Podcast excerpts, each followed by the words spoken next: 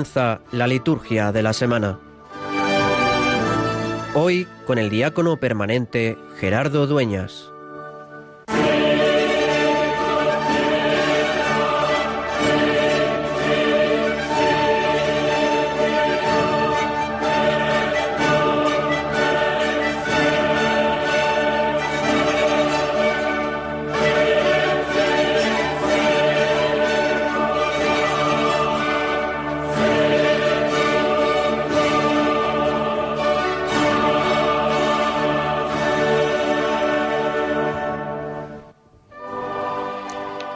Todopoderoso, que posees la perfección, infunde en nuestros corazones el amor de tu nombre y concédenos que, al crecer nuestra piedad, alimentes todo bien en nosotros y con solicitud amorosa lo conserves.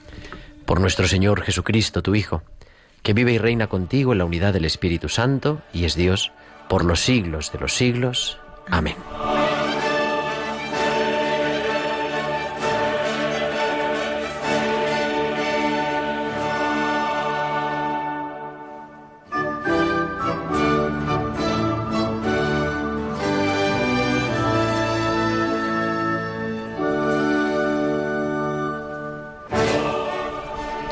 ¿Cuáles son nuestras motivaciones?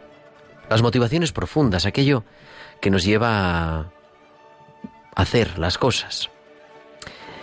Les tengo que confesar que he estado de mudanza estos días.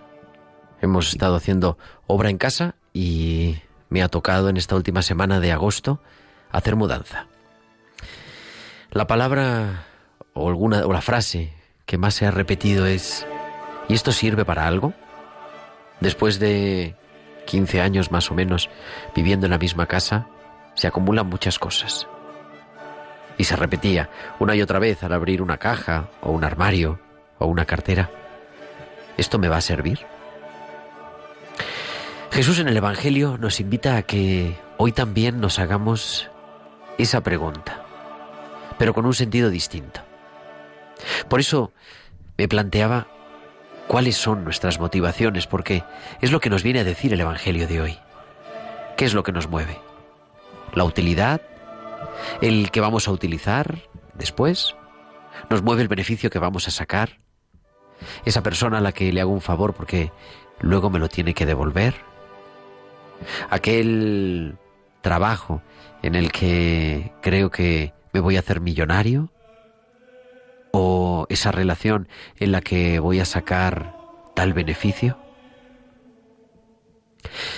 Esto no es nuevo. Jesús en el Evangelio se lo plantea a sus discípulos también y les confronta con esa pregunta. ¿Esto sirve? Pero Él les cambia el tiempo y les dices, pero tú, ¿vives desde el servicio? Lo vamos a escuchar en el Evangelio de este domingo, de este domingo ya 22 del tiempo ordinario. Y lo hace con un ejemplo, con una parábola sencilla. Cuando invitas a alguien, ¿por qué lo haces? ¿Porque te van a devolver la invitación? ¿O porque quieres compartir tu alegría, tu vida con el otro? Jesús nos invita a vivir de un modo revolucionario, distinto, con unos parámetros del espíritu, buscando en el fondo el final espiritual, nuestra vida plena, nuestra vida eterna. Y ahí lo que nos estamos jugando es vivir desde el servicio. Como decía siempre un amigo, ese dicho que se utiliza y escuchamos muchas veces, ¿vives para servir? Porque el que no vive para servir, no sirve para vivir que nosotros hoy, una vez más, al final de este mes de agosto, pues ya a las puertas de comenzar una vez más nuestro curso, este curso que empezamos mañana, el 1 de septiembre habitualmente, nuestro año escolar, nuestro año pastoral en, esto, en este mes de septiembre, también nos planteamos esto. ¿Cuáles son nuestras motivaciones profundas? Y que podamos contestar con el fondo del corazón, que lo que nos mueve es el servicio, la entrega, porque descubrimos a Dios en el pequeño, en el último, en el que pasa desapercibido, pero que dejándonos alimentar con la palabra de Dios y con la Eucaristía, lo descubrimos como la verdadera presencia de Dios en nuestra vida. Que hoy, una vez más, queramos vivir entregando la vida, sirviendo a los demás, como hizo Jesús, que entregó su vida por cada uno de nosotros, por los que vivimos sabiéndolo y también por los que no lo saben, al servicio de esa humanidad en redención. Y se lo pedimos para que también nosotros hagamos evangelio en nuestro día a día.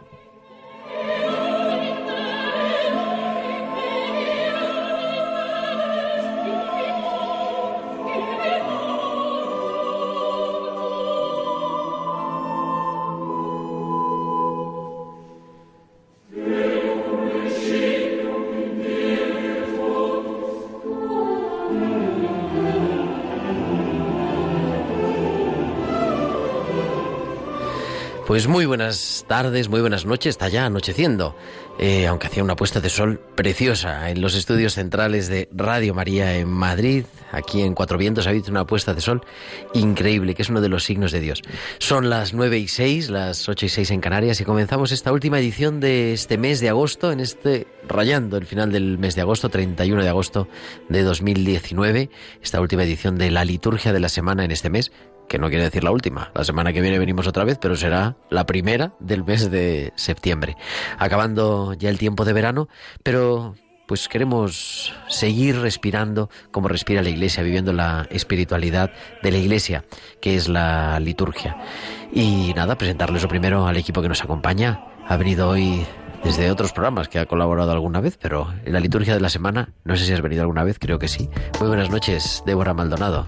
Buenas noches. ¿Ya has estado más veces en la liturgia de la semana? Sí. Sí, ah, pues entonces, bienvenida de nuevo Gracias. a nuestro equipo. Y al otro lado del cristal, aquí al pie del cañón, aunque empiezan las vacaciones pronto, pero todavía queda un poquito. Germán García, muy buenas noches. Muy buenas noches, Gerardo. Buenas noches a todos. ¿Y qué vamos a hacer en el programa de hoy? Pues vamos a hacer lo que hacemos cada semana. Eh, detenernos y saborear la liturgia de mañana, de mañana domingo, domingo ya 22 del tiempo ordinario. Continuamos en este ciclo C, domingo 1 de septiembre, y comenzamos con fuerza el mes de septiembre, aunque no cambia nada, nosotros cambiamos el año el 1 de enero, pero sin embargo es cuando uno se plantea también, ¿no? Cómo vamos a vivir todo el resto del curso, el curso escolar, el curso pastoral y el curso también del trabajo. Seguramente con mucha gente que nos está oyendo volviendo de sus vacaciones o que ha vuelto en estos días, algunos otros también que se van ahora de vacaciones. Nos detendremos en el domingo, nos detendremos también un poquito en la liturgia de la semana y luego vamos a viajar hasta Guadarrama, donde han tenido lugar esta pasada semana las jornadas nacionales de la Asociación Española de Profesores de Liturgia.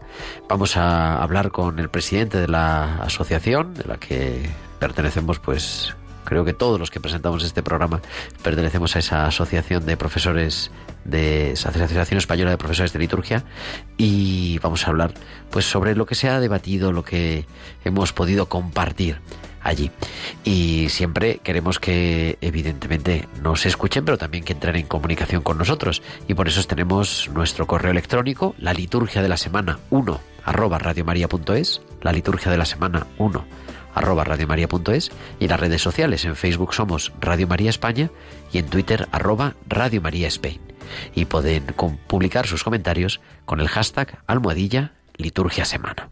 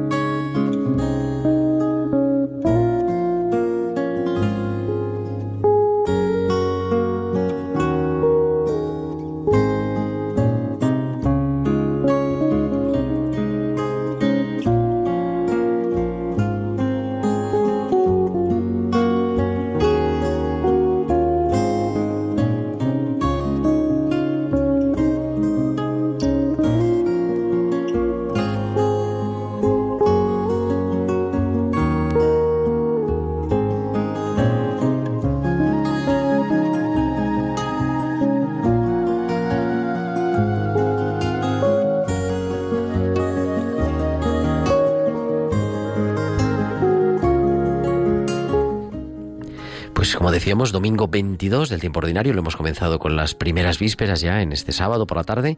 Eh, estamos en la semana segunda del Salterio y continuamos con nuestro Padre Espiritual de todo este año, del año C, que es el evangelista Lucas. La liturgia de la palabra de este domingo, pues como siempre, mm, saben, ¿no? Siempre lo repetimos. La primera liturgia, la primera lectura siempre va en consonancia con el Evangelio. Estamos haciendo una lectura semicontinua a lo largo de los 34 domingos del tiempo ordinario del Evangelio según San Lucas. Y la primera lectura cada domingo va hablando pues de un tema parecido al Evangelio. Y la segunda lectura va aparte. La segunda lectura vamos leyendo diferentes cartas en este domingo, por ejemplo, en estos domingos de verano estamos leyendo la carta a los hebreos.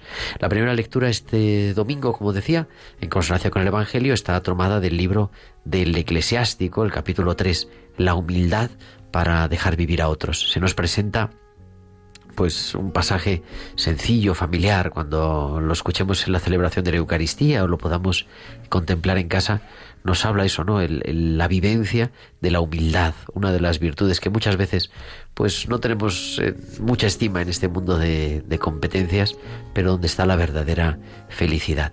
la lectura de la segunda, la segunda lectura es de la carta a los hebreos y que la carta a los hebreos pues dicen los exégetas, ¿no? Es una larga catequesis, una larga humilía a los cristianos procedentes del judaísmo, por eso carta a los hebreos en los que se va haciendo una comparación entre la obra salvífica de Cristo y la obra de la antigua alianza, del Antiguo Testamento.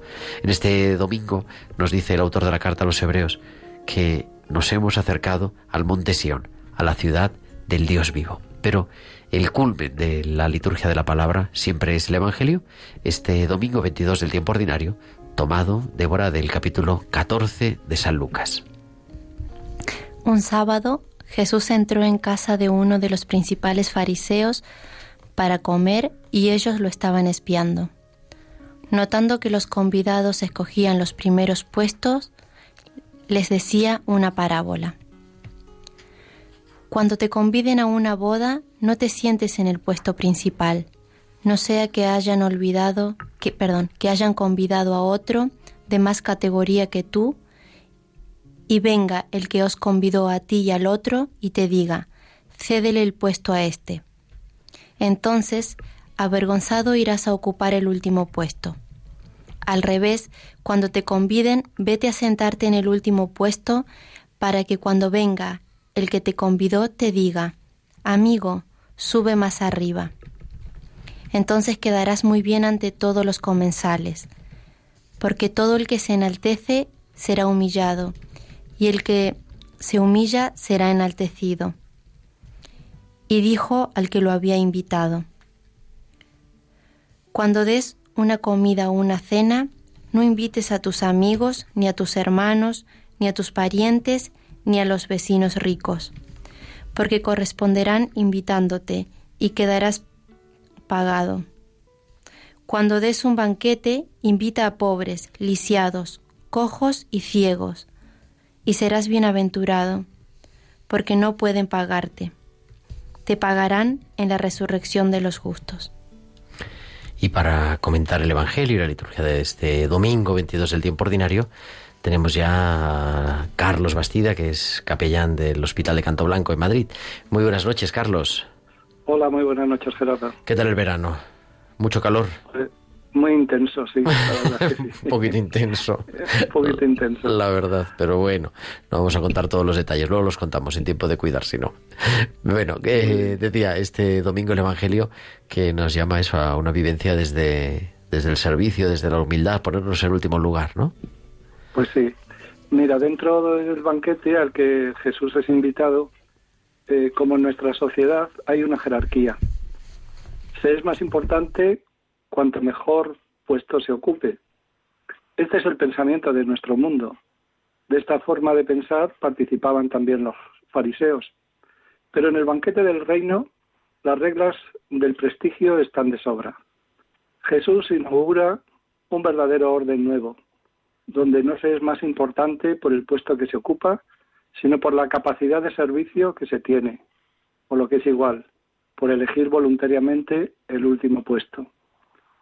Cuando en el seno de la comunidad hay servicios que se valoran poco y a los que eh, accedemos de mala gana, estamos más influenciados por la espiritualidad de los fariseos que por el espíritu de Jesús. Cuando valoramos en el hermano más su influencia o capacidad, sus títulos o sus reconocimientos que su ser hermano, nos estaremos pervirtiendo uno de los pilares más importantes donde se sienta la comunidad. Dios ha optado por los últimos y como había experimentado María, desbarata los planes de los arrogantes, derriba del trono a los poderosos y enaltece a los humildes. A los hambrientos los colma de bienes y a los ricos los despide vacíos. Pero esto no es, nos es más fácil entenderlo y aceptarlo cuando los de abajo, cuando los que ocupan los últimos puestos son otros. Déjale el sitio a este. Con esta recomendación, Jesús pretende dar una lección sobre el valor de la humildad. La historia enseña que el orgullo, el arribismo, la vanidad y la ostentación son la causa de muchos males. Y Jesús nos hace entender la necesidad de buscar la pequeñez y pasar desapercibidos, la humildad. Cuando nos ponemos ante Dios en esta dimensión de humildad, Dios nos exalta, se inclina hacia nosotros para elevarnos hacia Él. Pues con eso, con eso nos quedamos, con dejar sorprendernos ¿no? y asombrar que Dios se inclina ante nosotros.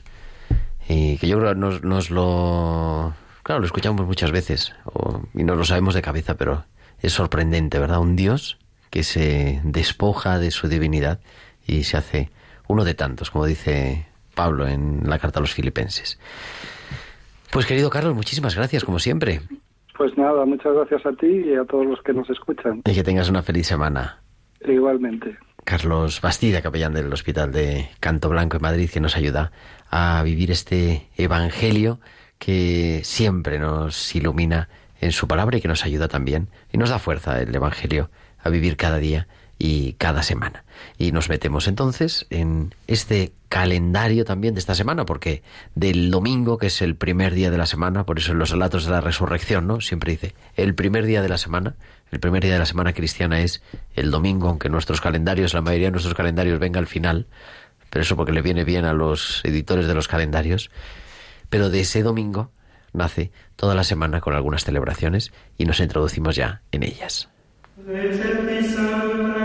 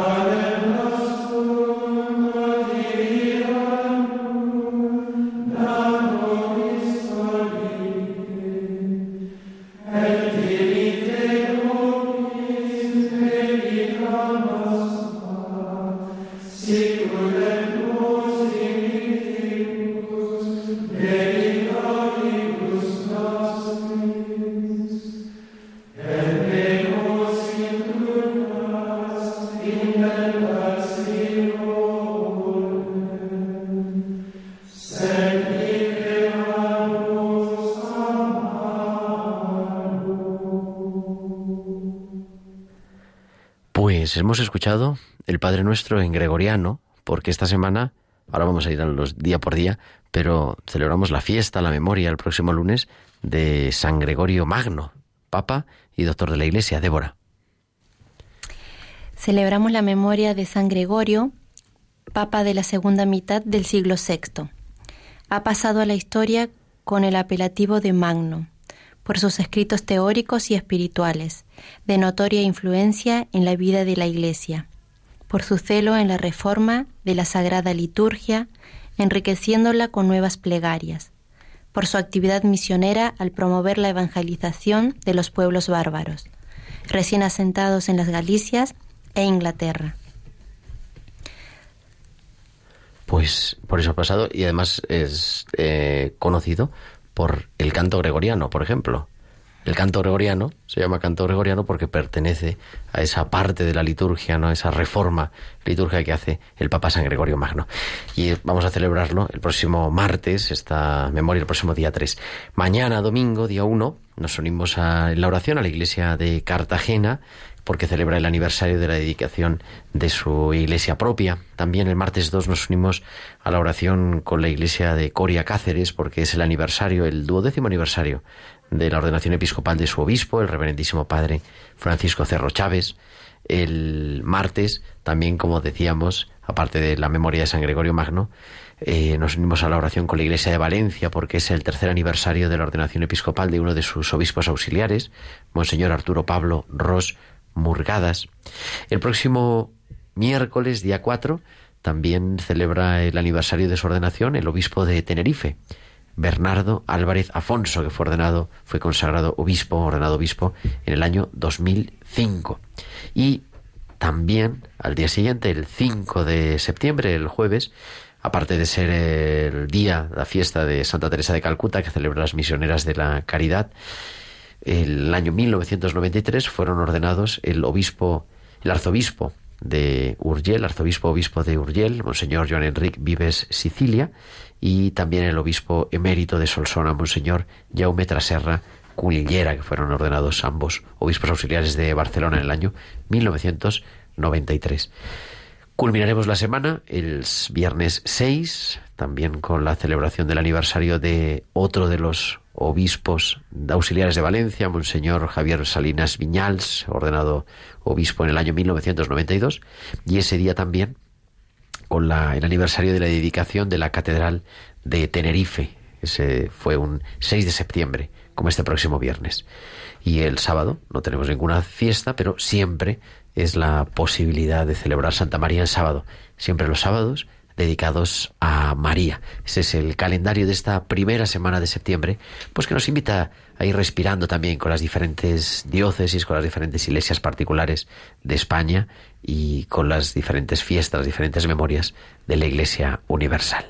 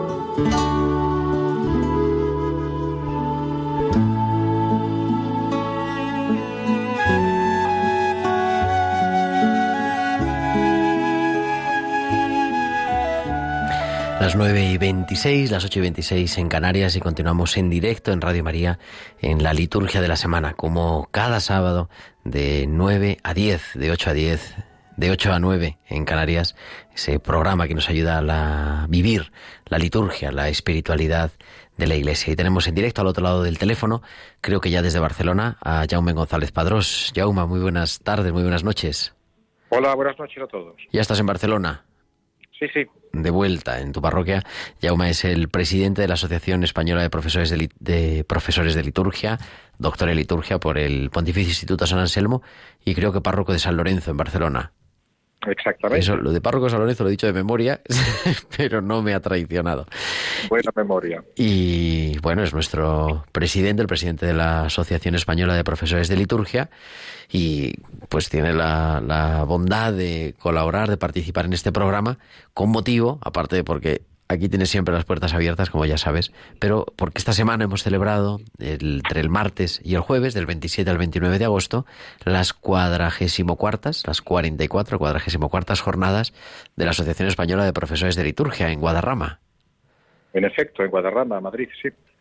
Y con un tema pues realmente interesante, el lenguaje no verbal en la liturgia. Eh, yo recuerdo, pues hace un año aproximadamente, que hablábamos, ¿no? Hablando de las jornadas anteriores, y me acuerdo que nos decías, nos hemos centrado mucho desde la reforma del concilio en toda la primera parte de la, de la celebración de la Eucaristía, ¿no? En, la, en toda la liturgia de la palabra. Pero hay muchas más cosas en las que profundizar y quizá estas jornadas empiezan o quieren profundizar en eso, ¿no? El lenguaje no verbal en la liturgia. ¿Qué quiere decir esto así para nuestros oyentes? ¿Qué es lo que, ¿A qué nos estamos refiriendo? Nos estamos refiriendo al hecho de que una celebración litúrgica es un acto, es un acto comunicativo. Es un acto comunicativo en el orden sacramental de los signos y de los símbolos, como nos recuerda el catecismo, donde Dios se nos da, se nos entrega a través de su Hijo Jesucristo, en la, en la fuerza y en la presencia del Espíritu Santo. Por tanto, estamos exactamente en el mundo de la comunicación, en el mundo pues del lenguaje, y el lenguaje no es solo el lenguaje oral, hay también un lenguaje que es visual, un lenguaje que es eh, corporal, un lenguaje que no es verbal, y con el cual estamos comunicando y en ocasiones muchísimas más cosas que con el lenguaje verbal, con las palabras. Entonces debemos cuidar esto, porque eh, tenemos la percepción, no sé si nuestros oyentes estarán de acuerdo con ello, pero los profesores tenemos la percepción de que en nuestra liturgia romana llevamos unas décadas muy centrados en lo que decimos, en lo que cantamos, en lo que expresamos verbalmente, municiones, preces, oraciones, cantos. Bien, quizá, quizá se ha llegado en ocasiones a excesos, una, una verborrea, digamos, que a veces puede ocultar la fuerza de la misma palabra divina. Pero, ¿y el otro lenguaje? ¿Y el lenguaje no verbal? ¿Y el de los gestos? ¿El de los ritos? Es muy importante. ¿eh? Decía, eh, con lo que estabas diciendo, Jauma, recordaba, ¿no? Unas, yo creo que un artículo o unas conferencias de Monseñor Peratena que hablaba de la misa sándwich. No sé si recuerdas tú eso, ¿no?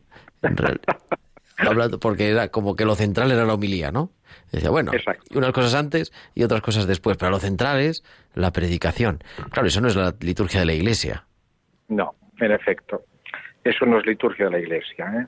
Yo a veces lo digo de otra manera, pues, una misa definida como, como homilía con guarnición. también, también. Donde lo importante es la homilía y lo demás está alrededor. Esto es una caricatura de la liturgia de la liturgia, y en nuestro caso de la liturgia romana.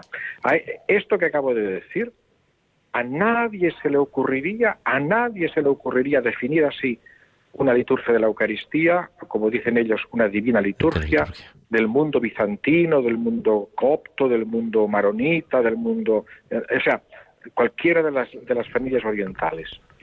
Entonces, nosotros hemos intentado hacer algo que lo sugirió un miembro de la, de, la, de la asociación del año pasado al proponer este tema, y nos sugirió lo siguiente, nos sugirió, vamos a hacer algo como digamos, ver una celebración de la Eucaristía por la televisión y desconectar el audio.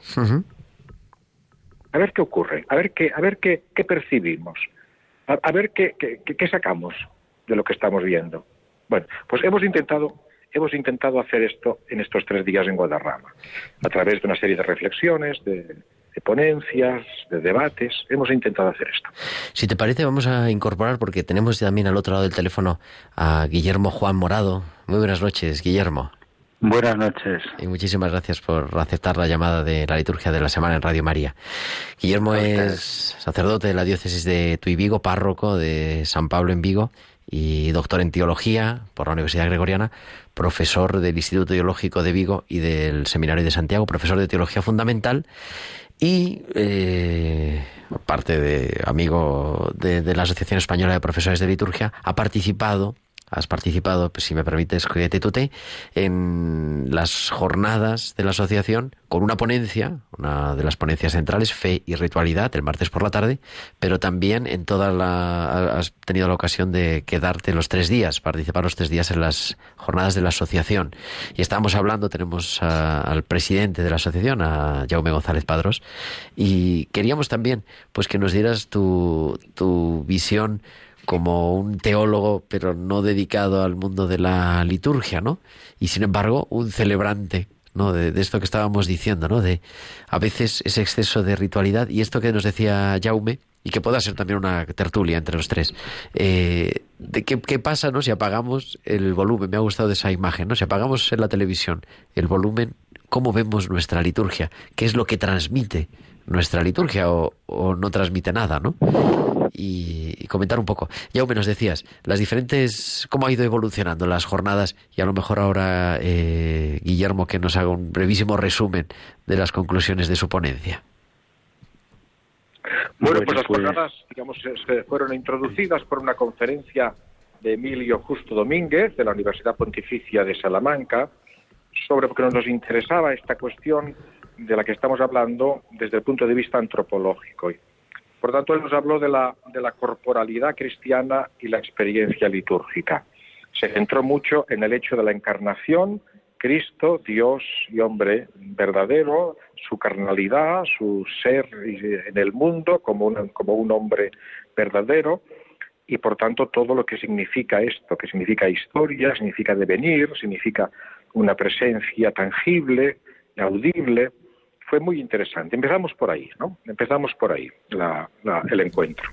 Y luego ya vino la ponencia de Guillermo, fe y ritualidad, porque estábamos convencidos que la fe y la ritualidad son, como yo lo definí en la introducción, un matrimonio indisoluble. O sea, la fe y la ritualidad se implican mutuamente. Lo hemos visto en estos 50 años de concilio y de posconcilio. Allí donde la ritualidad ha quedado deprimida, se ha deprimido la fe también. No sé si trae perdón el profesor Guillermo Juan. Guillermo.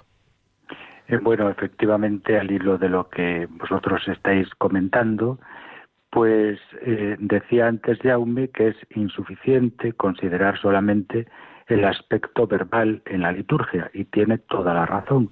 Lo mismo sucede con la revelación cristiana el centro, el núcleo fundamental de la revelación cristiana no es una doctrina, no es un mensaje, sino que es la persona de Cristo. Por tanto, la teología fundamental que está atenta a ver cómo en el acontecimiento de Cristo se da la revelación del misterio de Dios, tiene también una aproximación a la liturgia, una aproximación a la sacramentalidad de la liturgia, que tiene un fundamento cristológico en la encarnación, pero que tiene también un fundamento antropológico en la condición simbólica del hombre. El hombre es un, ser que simboliza, ¿no? que vive gracias a los símbolos. Y en los símbolos se apoya antropológicamente la sacramentalidad. Por tanto, en mi ponencia he querido acercarme a esta dimensión de la ritualidad, teniendo en cuenta los sentidos, la vinculación que hay entre los sentidos y la fe, tal como esto se expresa también en la liturgia, la escucha, pero la vista, el tacto, el oler el perfume de Cristo, el vínculo entre creer y gustar, eh, tener en cuenta también la imaginación que nos abre un poco la, la, la ventana hacia lo posible, ¿no? Pensemos, por ejemplo, en el Apocalipsis. Es un libro escrito para consolación de la Iglesia, pero que abre también una dimensión nueva, una dimensión de imaginar lo posible. E igualmente la referencia concreta a la ritualidad, porque en la ritualidad se abre un espacio para lo sagrado, un espacio para lo sacramental, es decir, un espacio para eh, percibir el paso de Dios por medio del mundo. No es simplemente una cuestión doctrinal, puramente verbal, puramente conceptual, sino que es algo que afecta al hombre en todas las dimensiones de su ser, porque en el centro del cristianismo está Jesucristo, el verbo encarnado. ¿no? Por tanto, pienso que hay un vínculo grande entre la teología fundamental y la liturgia en esta cuestión de la que estamos hablando. Sí, que a veces además parece que las tratamos desde ámbitos completamente ajenos, ¿no? Y, sin embargo, claro, verdaderamente se alimentan. Un poco como decías, Jauma, ¿no? Esa, ese binomio que lo podemos ver en negativo y también en positivo, ¿no? Donde la ritualidad ha fallado, ha fallado la fe y al revés, ¿no? Esa lex orandi, lex credendi, que siempre han estado unidas. y de hecho, en el contexto de una sociedad secularizada como la nuestra, el paso de Dios se encuentra en los ritos principalmente, ¿no? Y de ahí que sea importante pues que la celebración ritual de los misterios de la fe tenga una enorme calidad. Es verdad que Dios garantiza su parte, pero el hecho de que Dios garantice su parte, por así decirlo, no quiere decir que nosotros tengamos que ser menos cuidadosos en lo que nos corresponde. Y pienso que aquí cuidar la, la, calidad de la celebración ritual de la fe es una enorme responsabilidad para todos los cristianos si queremos que en medio de este mundo secularizado siga resplandeciendo la luz de Dios como resplandeció la transfiguración para de esa manera tener fuerza para descender del monte de la gloria y volver a, afrontar el reto del drama de la historia, ¿no? del, drama de cada día. Pero para afrontar ese drama necesitamos esa luz nueva del tabor que se percibe en la celebración de la fe. Y además como una manera, recordaba ahora hace, pues no sé si son dos o tres años, unas jornadas en las que participó el recientemente fallecido el cardenal Sebastián con una ponencia eh, que hablaban, recuerdo, en la sociedad de hoy, el ser humano de hoy es profundamente simbólico realmente. Quizás son otros símbolos, pero que son los tatuajes, que son eh, los emoticonos, ¿no? Sino símbolos de alguna manera. Es que el hombre no puede evitar ser simbólico. Por tanto, nosotros tenemos que, digamos, reconducir un poco esa dimensión que está en la estructura del hombre. El hombre ha sido creado por Dios. Y por tanto, la gramática que Dios emplea para comunicarse con el hombre y la gramática que el hombre emplea también para celebrar la fe eh, no puede prescindir de lo simbólico, ¿no? Es decir, de una realidad misteriosa o invisible que se hace presente en las realidades sensibles. El cristianismo, por ejemplo, tiene la devoción al corazón de Cristo y pocos símbolos hay más universales que el corazón. Lo encontramos por todas partes. O sea que está ahí en, en la condición humana una condición de posibilidad, valga repetirlo, para que la revelación de Dios llegue a, los hombres. Y desde ahí nos introducíamos el miércoles por la mañana en el gesto litúrgico, ¿no? Con una ponencia del profesor de la Universidad de Navarra, Alfonso Berlanga, el gesto litúrgico, simbolismo y sacramentalidad. Mm, hablando de eso, ¿no? De la importancia de, hacerlo así. En efecto, porque la, la, sacramentalidad entendemos, y me parece que en esto hay un gran consenso también entre nosotros, los profesores de liturgia, la sacramentalidad es un concepto clave. La sacramentalidad, digamos, eh, si queremos hablar de la fe, recordemos la encíclica Lumen Fidei, la, fe tiene una estructura, la fe cristiana tiene una estructura sacramental, o sea, no podemos prescindir de la realidad sacramental, no, es que no, no, no es posible, no es posible. Entonces, desde esta perspectiva, le pedimos al profesor Berlanga de, la Universidad de Navarra que nos hablase del gesto, del gesto desde esta perspectiva de la sacramentalidad, y por eso dijimos simbolismo y sacramentalidad. Eh, realmente, claro. ¿Por qué? Eh, a la línea de lo que hablaba don Guillermo ahora, claro, la redención. Bueno, la redención. Nosotros decimos que la celebración eucarística se hace presente, se renueva el sacrificio de Cristo en la cruz coronado por su resurrección, es decir, el acto redentor. Sabemos que toda la vida de Cristo, toda, es redentora, correcto. ¿eh? Hasta la parusía, hasta que regrese al final de los tiempos.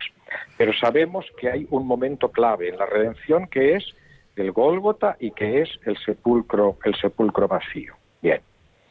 Ah, entonces, eh, ¿eso fueron palabras fundamentalmente? No, fueron hechos, fueron acciones.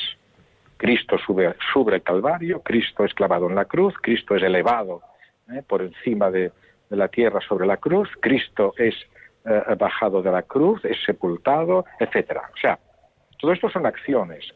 El Cristo, el Jesús maestro, el Jesús maestro dejó paso a, al Jesús que hablaba a través de los, de los gestos, a través de su propia carnalidad, su propia corporalidad.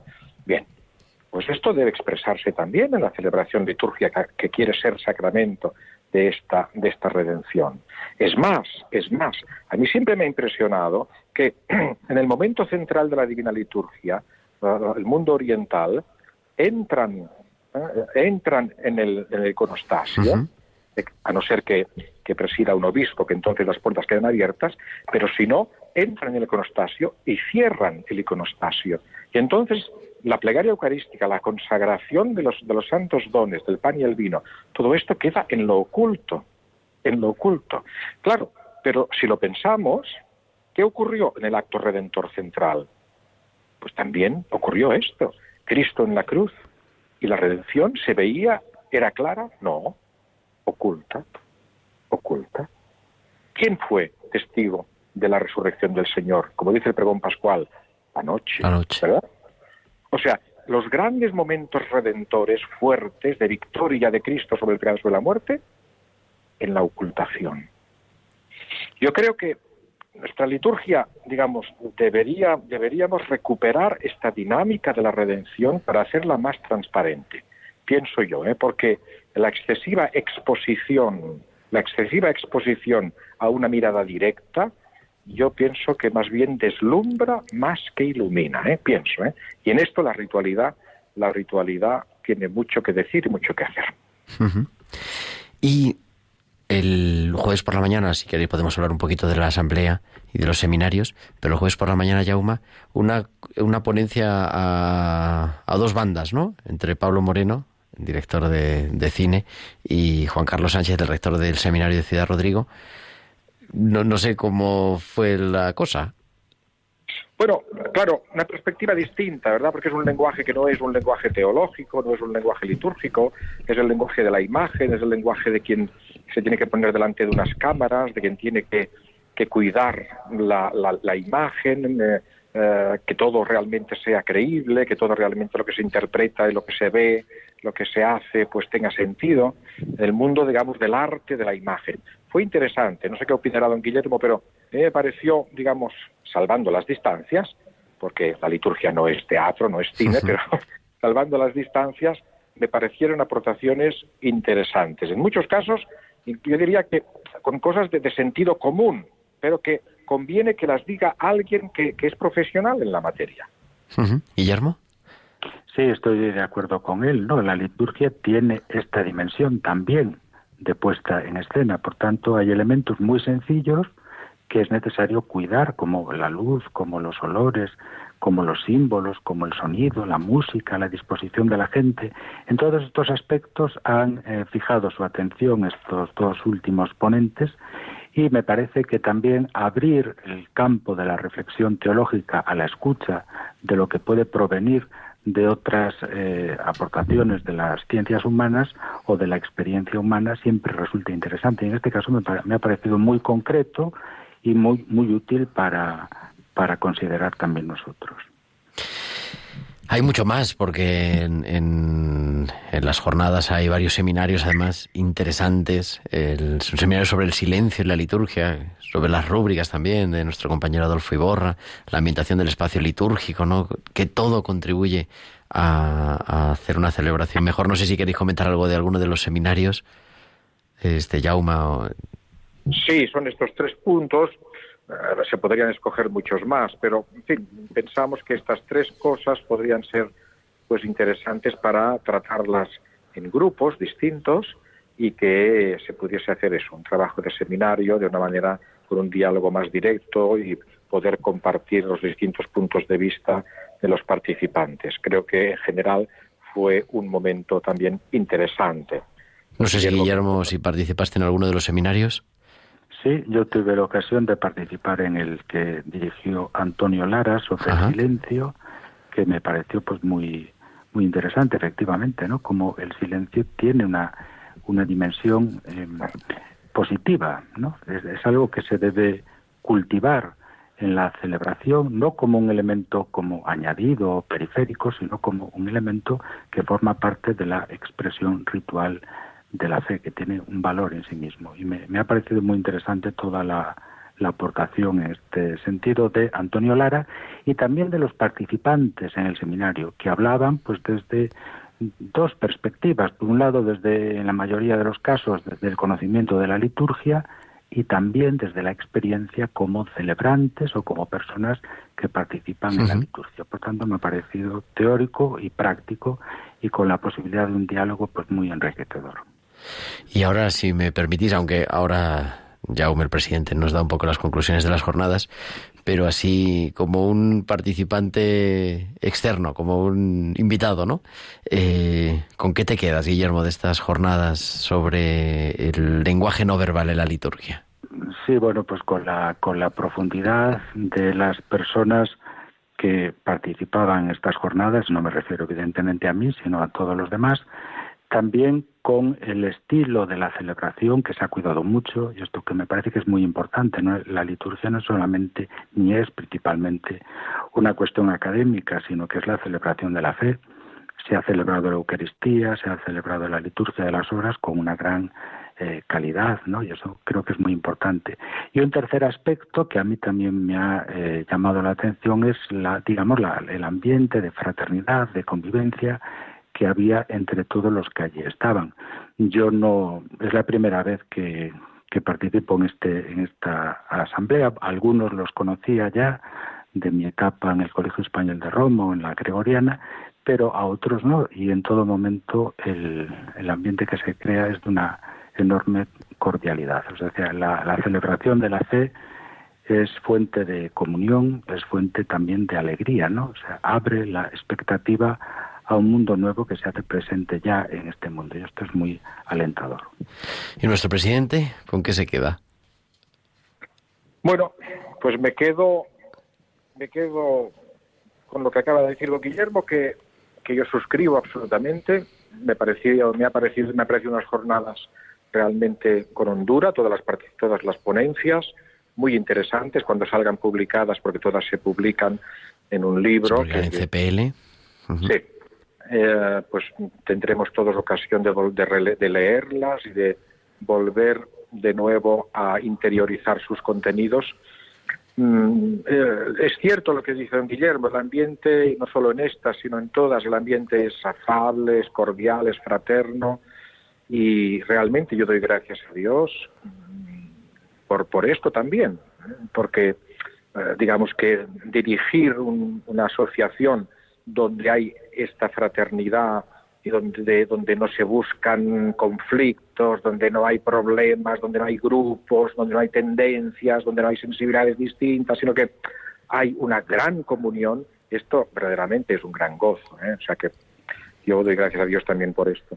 Por lo tanto, me quedo, me quedo con el trabajo, con el trabajo hecho, que no, que no ha sido poco, y me quedo también con, con esta comunión y con esta, con esta compartición fraterna de todos los participantes, sacerdotes y no sacerdotes.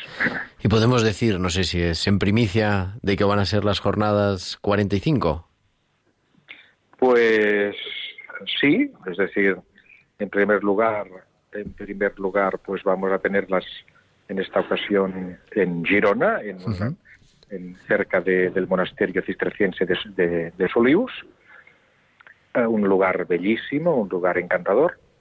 Y el tema pues con ocasión del 50 aniversario de la publicación de la primera edición del Misal Romano, 69-70, ¿verdad?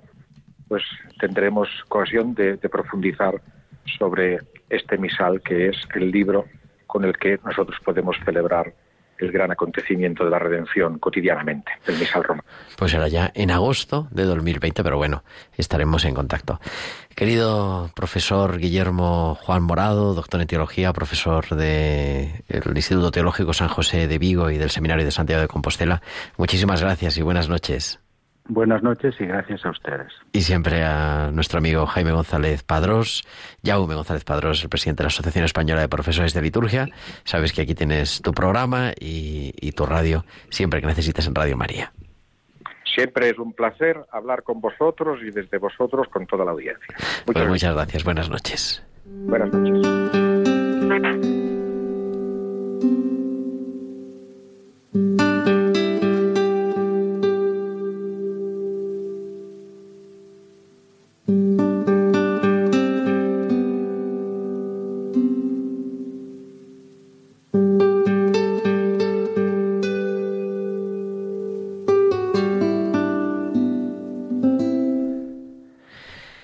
9 y 52 nos llegamos al final y en agosto del 2020 serán las jornadas cuadragésimo quintas de la Asociación Española de Profesores de Liturgia.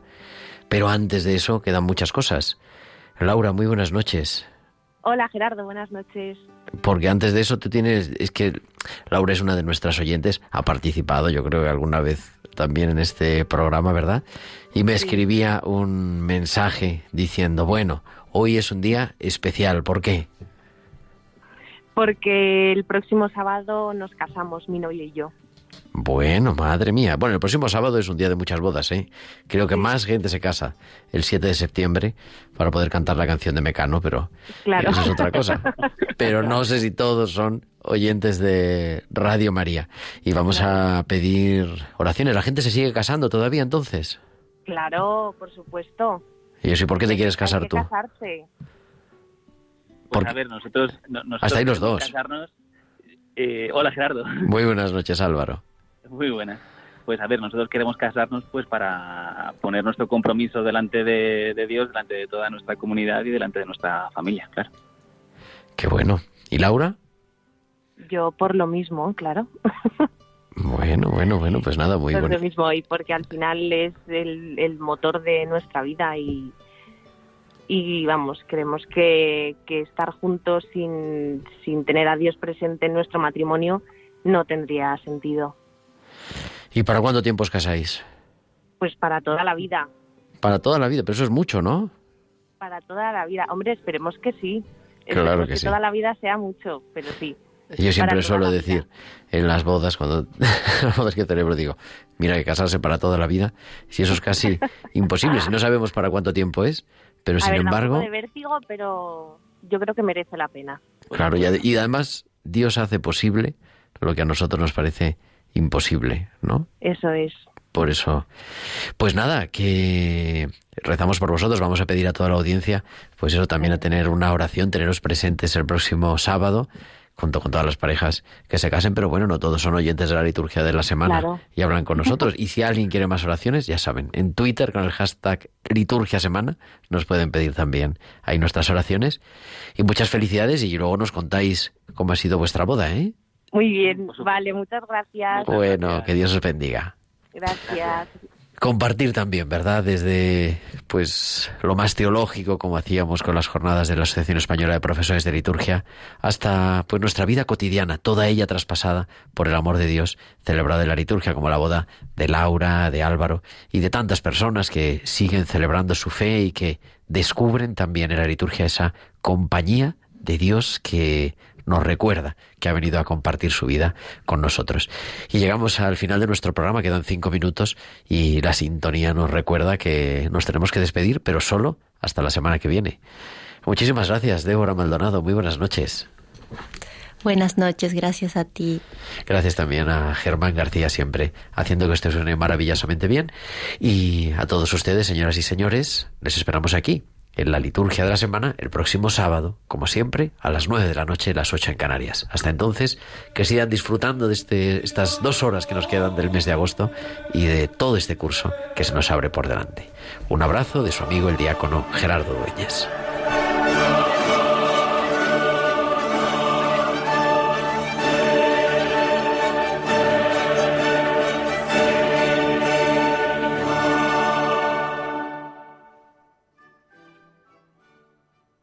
Escuchado la liturgia de la semana con el diácono permanente Gerardo Dueñas.